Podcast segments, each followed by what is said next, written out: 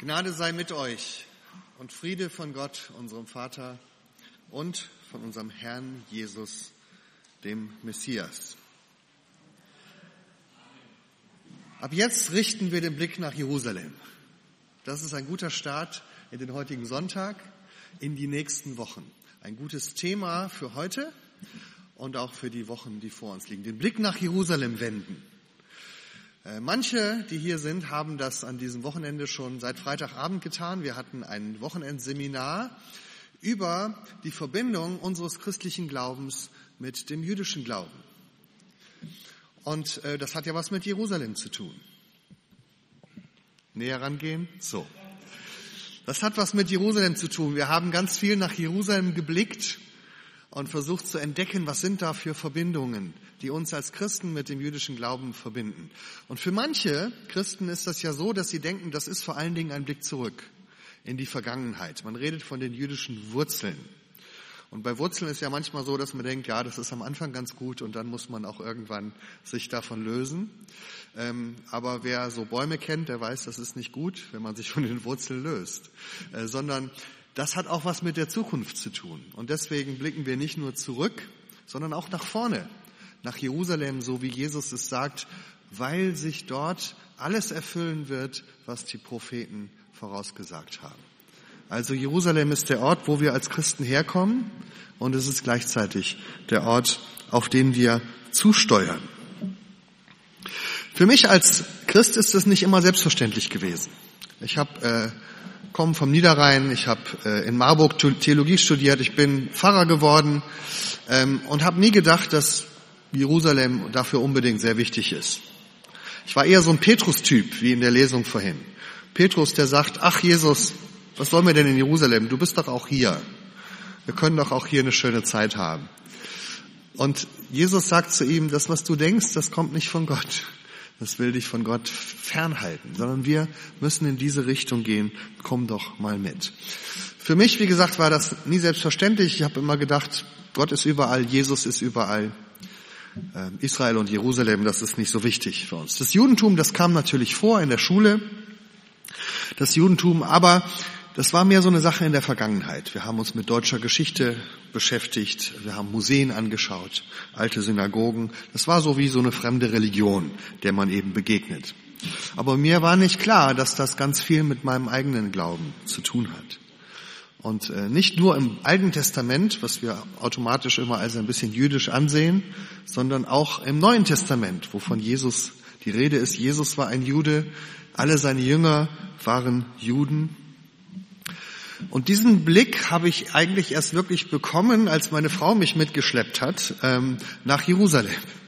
Ähm, wir haben dort eine Stelle angenommen. Äh, wir haben von unserer Gemeinde aus dort ein Haus angeboten bekommen, ähm, ein altes Pilgerhaus und da wurde eine Gemeinde gesucht, die das betreut in der Altstadt von Jerusalem, direkt an der Via Dolorosa, das Johanniter Hospiz und da haben wir sechs Jahre lang gelebt und gearbeitet, um dieses Haus zu leiten, mitten in Jerusalem. Und das war sehr spannend. Das ist mitten im arabischen Teil von Jerusalem, aber nur zwei Fußminuten vom jüdischen Teil entfernt. Und so lebt man da zwischen den Welten. Und man hat es jeden Tag zu tun mit jüdischen Nachbarn und äh, christlichen Nachbarn, muslimischen Nachbarn. Und plötzlich, wenn man so in der direkten Auseinandersetzung ist, merkt man, wie viel diese jüdische Welt auch im eigenen Glauben, im eigenen Neuen Testament vorkommt. Jeden Sonntag, wenn man aus dem Neuen Testament vorliest, hat man es mit jüdischen Menschen, mit jüdischen Orten zu tun, mit Orten aus Israel. Und ich habe entdeckt, dass ich in meinem Glauben sehr viele Vorurteile mit mir trage über das Judentum, über Juden, sehr viele Feindbilder und und äh, ja auch Negativbilder über Juden, die ich natürlich aus meiner deutschen christlichen Vergangenheit mit mir geschleppt habe. Und ich war dort in vielen jüdisch-christlichen Studiengruppen, wo mir die jüdischen Gesprächspartner geholfen haben, viele dieser Vorurteile zu überwinden und abzulegen und zu sagen, ich möchte mit einem neuen, unverstellten Blick nochmal entdecken, was das heißt, dass Jesus ein Jude war und alle seine Jünger auch und dass unser Glaube mit dem Judentum verbunden ist. Und seitdem ich wieder hier in Deutschland bin, versuche ich zu fragen, wie kann ich hier in Deutschland dazu beitragen, dass dieses Verhältnis erneuert wird. Die evangelischen Kirchen haben das ja schon lange versucht. Es gibt viele kirchliche Erklärungen, die darüber sprechen, wie zentral die Verbindung zum jüdischen Volk ist für unsere Kirchen. Ähm, aber es ist natürlich nicht nur eine Kopfsache, es hat auch was damit zu tun, dass wir tatsächlich Buße tun und umkehren von einem falschen Weg, von unseren Vorurteilen und Missverständnissen. Und dass wir uns verändern, dass wir auch Schuld bekennen der Vergangenheit. Und dass wir wachsam bleiben für Entwicklungen der Gegenwart wo sich Menschen wieder gegen das Volk Israel wenden.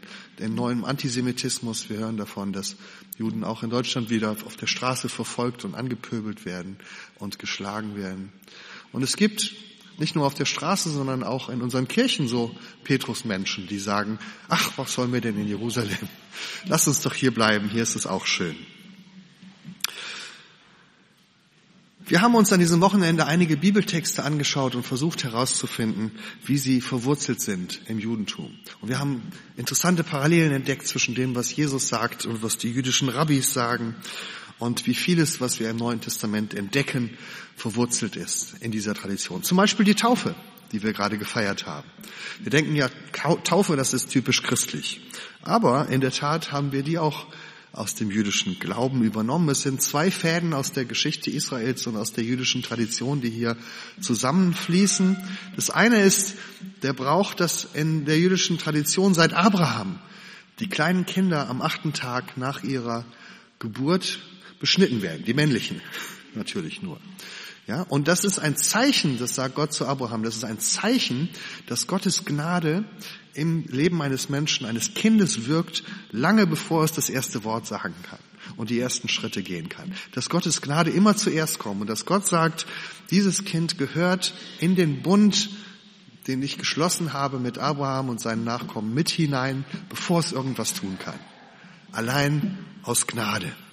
Ganz wichtiges Thema und die christliche Gemeinde hat dieses Thema der Beschneidung mit aufgenommen, indem sie, indem wir sagen, das machen wir mit den Kindern. Wir haben die Taufe als Bild und nicht die Beschneidung. Aber die Idee ist die gleiche. Gottes Gnade kommt zuerst. Und das zweite, wo die Taufe herkommt, ähm, ist das Tauchbad. Eigentlich hat man ja früher als Erwachsener sich richtig untergetaucht unter Wasser. Und das ist schon im jüdischen Glauben äh, üblich gewesen als eine Erinnerung, woran? An den Auszug aus Ägypten. Das jüdische Volk kommt ja aus Ägypten. Sie sind durch das Rote Meer, durch das Schilfmeer gezogen und als sie aus dem Wasser herauskamen, aus dem Meer, haben sie ein Loblied gesungen und haben gesagt, hurra, jetzt sind wir in der Freiheit. Und in Erinnerung daran hat man im Judentum, wenn ein Mensch übergetreten ist zum jüdischen Glauben und sich angeschlossen hat dieser Bewegung des Volkes Israel, hat man gesagt, du musst dich einmal untertauchen, so als ob du mit uns durch das Meer gezogen wärst. Und wenn du hinten wieder rauskommst aus dem Wasser, dann bist du ein neuer Mensch, dann bist du, gehörst du zum Volk Gottes. Und dann bist du mit uns auf dem Weg dahin, wo Gott uns führt. So haben wir also schon in der Taufe eigentlich zwei ganz wichtige Stränge aus dem jüdischen Glauben, die zusammenfließen. Ich möchte aber heute über einen anderen Text reden und das passt eigentlich ganz gut, weil wir gucken zurück auf die Taufe. Das ist auch im Kirchenjahr so. Bis jetzt haben wir zurückgeblickt auf das Wunder der Geburt Jesu und auf die Taufe Jesu. Im Januar hat man die Taufe Jesu gefeiert. Und jetzt wenden wir unseren Blick um und gehen Richtung Jerusalem, Richtung Kreuz, Richtung Karfreitag und Ostern. So gehen wir den Weg von der Taufe zum Kreuz und auf dem Weg kommen wir vorbei, hier in der Kirche ist das eigentlich sehr schön, auf dem Weg kommen wir vorbei am letzten Abendmahl. Kann man also richtig abschreiten hier und über diesen Text möchte ich gerne heute reden. Das ist ein Text, der uns sehr oft begegnet und wir feiern natürlich auch regelmäßig als Gemeinde dieses letzte Abendmahl. Und wenn wir da genau hinschauen, entdecken wir, wie eng wir eigentlich verbunden sind mit dem jüdischen Volk. Ich lese den Bericht aus dem Lukas-Evangelium und achten Sie dabei mal auf die Details.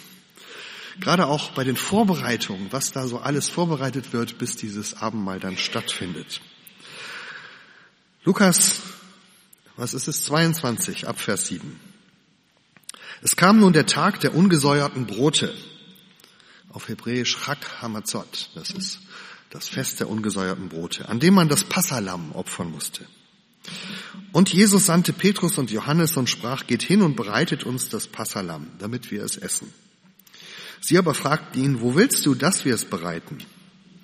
Er sprach zu ihnen, siehe, wenn ihr hineinkommt in die Stadt, wird euch ein Mensch begegnen, der trägt einen Wasserkrug. Folgt ihm in das Haus, in das er hineingeht. Und sagt zu dem Hausherrn, der Meister lässt dir sagen, wo ist der Raum, in dem ich das Passalam essen kann mit meinen Jüngern. Und er wird euch einen großen Saal zeigen, der mit Polstern versehen ist. Dort bereitet es zu.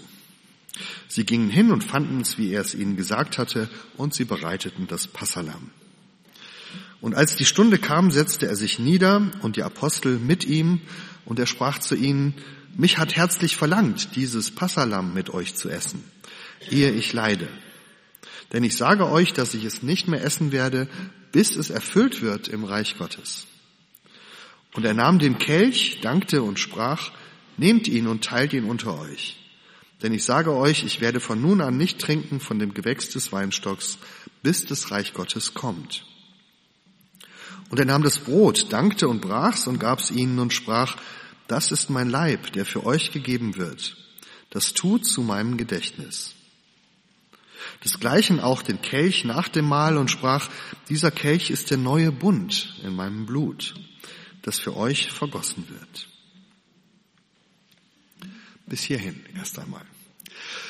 Das erste ist offensichtlich und das wird den meisten von Ihnen bekannt sein. Das letzte Abendmahl war ein jüdisches Passamahl, ein sogenanntes Sedermahl. Passa ist das Fest, Seder heißt der, die Ordnung des Essens. Auf Hebräisch heißt es Pesach statt Passa. Und wie wir eben schon gehört haben, so ähnlich wie die Taufe ist das Passafest eine Erinnerung an den Auszug aus Ägypten an die Herkunft des Volkes Israel. Es ist ein Fest des dankbaren Feierns für die Befreiung, ein Fest der Freiheit. Aber gleichzeitig ist es ein Rückblick auf die Befreiung, die Gott in der Vergangenheit geschenkt hat und ein Ausblick auf die Befreiung, die noch kommt am Ende der Tage, wenn wir Erlösung erfahren von Krieg, von Leid, von Krankheit, wenn das alles nicht mehr sein wird. Und wir haben in unserem Seminar am Wochenende viele Texte von alten Rabbis gelesen, äh, die solche Sachen erklären durch Gleichnisse. Viele von ihnen haben Gleichnisse erzählt, so wie Jesus auch. Und eines dieser Gleichnisse erklärt das Passafest. Da heißt es, man kann das vergleichen mit einem König, der seinen Sohn aus der Gefangenschaft befreit hat und dann sagt, ab jetzt wollen wir jedes Jahr ein Fest feiern, um den Tag zu feiern, an dem mein Sohn von der Finsternis zum Licht von einem eisernen Joch zum Leben, von der Sklaverei in die Freiheit und von Gefangenschaft zur Erlösung fand. Und deshalb feiert Israel jedes Jahr und weil es fand von einem Joch aus Eisen zum Joch der Torah Gottes, der guten Weisung Gottes. Das ist also das Fest, um das es hier geht und um das es immer geht, wenn wir Abendmahl feiern. Ein Fest der Freiheit. Wenn man in den Bericht vom letzten Abend mal schaut und genau hinschaut, dann entdeckt man, dass ganz viele Details tatsächlich erinnern an das jüdische Passafest. Offensichtlich natürlich ein Passalam, das geschlachtet und gegessen wird, aber auch die Größe der feiernden Gemeinschaft. Viele jüdische Feste feiert man im Großen, im Tempel oder in der großen Gemeinschaft, aber das Passafest wird in der Familie gefeiert. Eine kleine Runde, hier Jesus und seine Jünger, eine kleine Runde, die am Tisch liegen kann. Man braucht einen Raum innerhalb der Stadt, das sagen die jüdischen Regeln. Und deswegen, Jesus hat normalerweise außerhalb der Stadt von Jerusalem gewohnt, aber für diese Nacht hat er extra einen Raum suchen lassen. Man, man soll dieses Fest innerhalb der Stadtmauern feiern. Dann gibt es den Kelch, aber wenn Sie genau hingehört haben, gibt es überraschenderweise zwei Kelche. Das ist bei uns im Abendmahl nicht so, aber in der Geschichte ist es so. Es gibt einen Kelch am Anfang und einen Kelch am Ende des Mahles. Im wirklichen Passafest gibt es sogar vier. Verschiedene Kelche, die eine verschiedene Symbolik haben. Und dann heißt es, Jesus nahm den Kelch am Ende des Mahles, dankte und gab ihnen den. Das hören wir immer in den Abendmahlsworten. Das geht so schnell vorbei. Dankte. Und da denken wir so an ein kurzes Tischgebet. Danke. Aber eigentlich steht da ein Wort, das im Hebräischen Beracha heißt, einen Segensspruch sagen. Ein ausführliches Dankgebet, das ist im jüdischen äh, Kontext immer so, dass wenn man diesen Kelch trinkt, dann gibt es einen Segensspruch. Auf Hebräisch heißt der Baruch Atah Adonai Elohenu Melech Haolam Bore Peri Hagefen. Gepriesen bist du, Herr unser Gott, König der ganzen Welt, der du die Frucht des Weinstocks geschaffen hast. Äh, manchmal mache ich das beim Abendmahl, dass ich das mal so einfließen lasse. Dann wird einem klar, es ist ein jüdisches Gebet, was Jesus dort betet. Es ist ein Lobpreisgebet. Gepriesen bist du, Herr unser Gott. Ein Lobpreis für den Schöpfer des Weins, aber auch ein Lobpreis für das Privileg der Freiheit, das wir feiern dürfen. Lobpreis steht auch am Ende des Abendmahls. Das ist eine der, der einzige Text, in dem wir lesen, dass Jesus mit seinen Jüngern Lobpreis macht, wie man das heute manchmal so sagt, oder Lobpreislieder singt. Das heißt, als sie, als sie den Lobpreis gesungen hatten, am Ende des Mahles gingen sie hinaus an den Ölberg. Und auch das ist etwas Jüdisches, denn es ist bis heute so, wenn man das Passafest feiert, das endet mit dem sogenannten großen Hallel. Das sind die Psalmen 113 bis 118. Das dauert richtig lange. Fünf Psalmen, die man da singt, und das ist der große Lobpreis. Halleluja heißt ja Preis den Herrn. Das große Halleluja sind sozusagen fünf Lobpreislieder. Es gibt noch mehr Details in diesem Bericht. Zum Beispiel ein Brot, das eine Bedeutung hat. Ein Brot, das eine Bedeutung hat. Jesus hebt das Brot hoch und sagt, dieses Brot symbolisiert etwas. Und das kennen wir aus dem Passafest. Da wird nämlich das Brot hochgehoben und wird gesagt, das ist das Brot unserer Knechtschaft, die wir in Ägypten erlebt haben. Und Jesus hebt es hoch und dann sagt er was anderes. Dieses Brot ist mein Leib, der für euch gebrochen wird. Und die Jünger hören auf und sagen, hier passiert etwas Neues. Hier wird das Passafest hineingeholt in unsere Zeit. Und Jesus redet über seinen Tod. Und plötzlich hat das eine ganz neue Bedeutung. Es gibt noch andere kleine versteckte Details, wenn Sie zugehört haben. Es gibt einen Raum, der mit Polstern ausgelegt ist. Warum ein Raum mit Polstern? Weil es Vorschrift ist, dass man beim Passafest am Tisch liegt und nicht sitzt oder steht. Warum liegt man? Weil freie Menschen liegen beim Essen. Nur Sklaven müssen stehen. Ja? Und äh, deswegen ist es wichtig, dass man liegt. Und bis heute ist es so, selbst wenn man in einer jüdischen Familie am Tisch sitzt, auf Stühlen, muss man immer beim Essen und Trinken sich so auf die Seite lehnen, damit man so ein bisschen liegt, um sich daran zu erinnern, wir sind freie Menschen. Gott hat uns frei gemacht. Ein fröhliches Fest, man lacht auch sehr viel beim Passafest, man singt fröhliche, lustige Lieder. Und man soll sich so fühlen, dass man selber dabei war. Man soll nicht sagen, damals, als die Israeliten aus Ägypten kamen, sondern wir, wir sind aus Ägypten frei gekommen. Und im Neuen Testament wird dieses Bild gebraucht von der Befreiung aus der Dunkelheit ins Licht, aus der Sklaverei in die Freiheit. Im Kolosserbrief schreibt Paulus, er hat uns errettet aus der Macht der Finsternis und hat uns versetzt in das Königreich seines lieben Sohnes Christus. Also, das ist das Passafest. Das Spannende ist nun aber, es ist gar nicht nur ein Passafest. Wenn wir ein bisschen hinschauen mit den Augen unserer jüdischen Nachbarn, dann entdecken wir in diesem Text noch ein paar Hinweise auf andere jüdische Feste. Und das ist überraschend. Sie müssen sich das so ein bisschen so vorstellen. Stellen Sie sich vor, es ist Weihnachten. Sie kommen in den schön geschmückten Weihnachtsraum. Da steht der Weihnachtsbaum, die Geschenke, die Kerzen. Und Sie gehen näher ran und gucken und da hängen lauter kleine Osterhäschen am Weihnachtsbaum.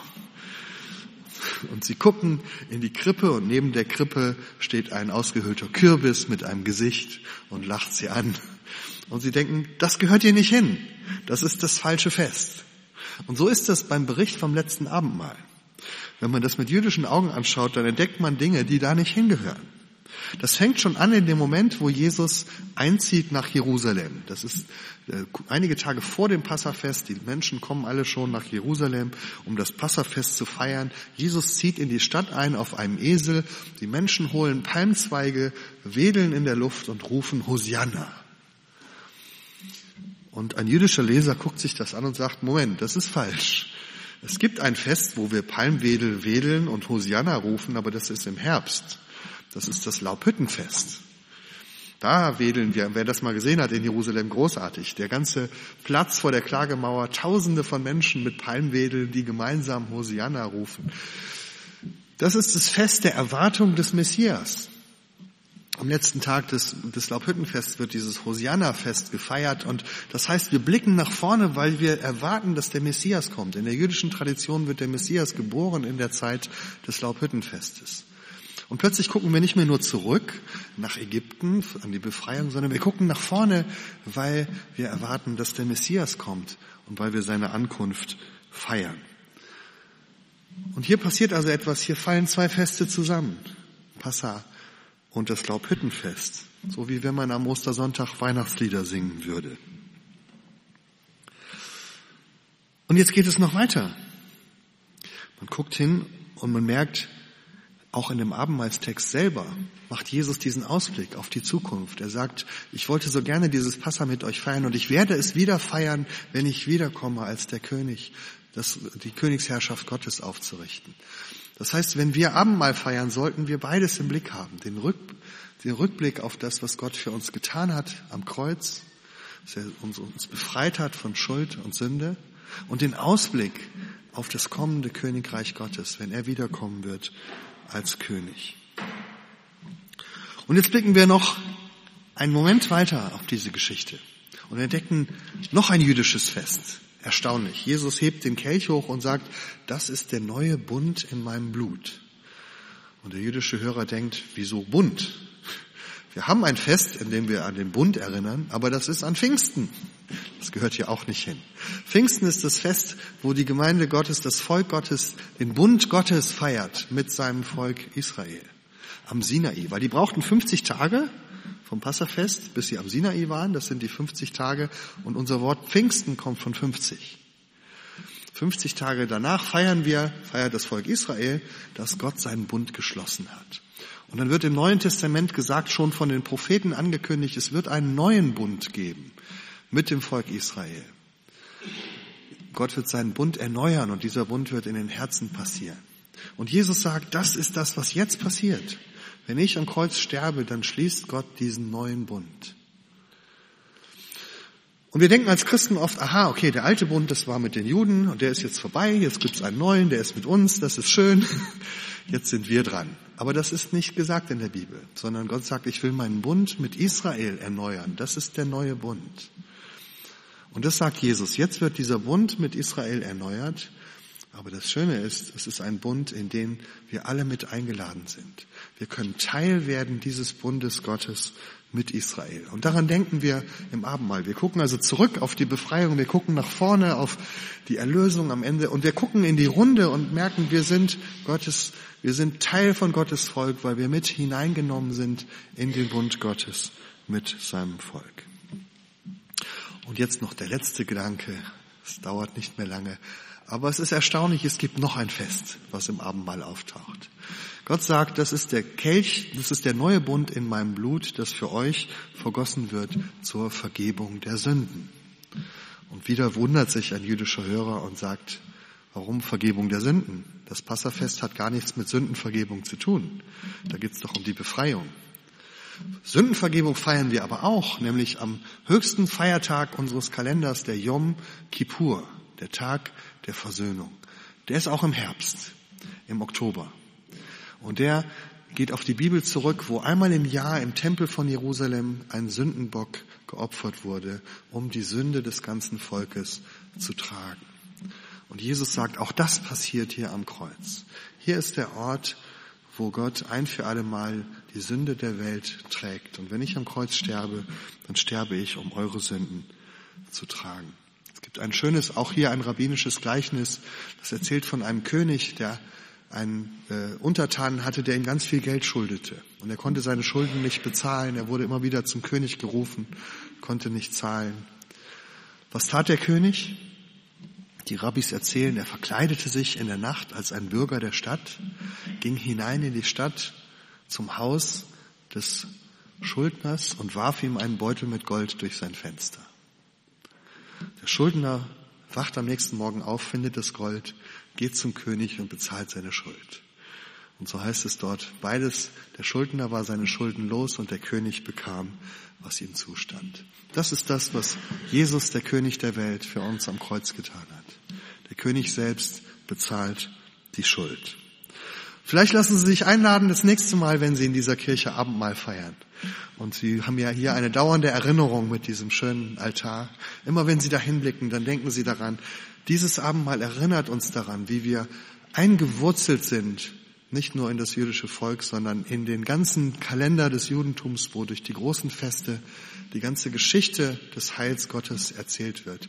Von der Befreiung, die am Anfang steht, über die Hineinnahme in den Bund Gottes, dass wir Teil seines Volkes sind, bis hin in die Erlösung von den Sünden, die am großen Versöhnungstag am Kreuz passiert ist. Und der Ausblick auf das kommende Reich Gottes, dass wir in freudiger Erwartung die Ankunft unseres Herrn feiern können. Das ist das, was wir feiern, wenn wir das Abendmahl feiern. Und der Friede Gottes, der höher ist als alle Vernunft, bewahre unsere Herzen und Sinne in Christus Jesus. Amen.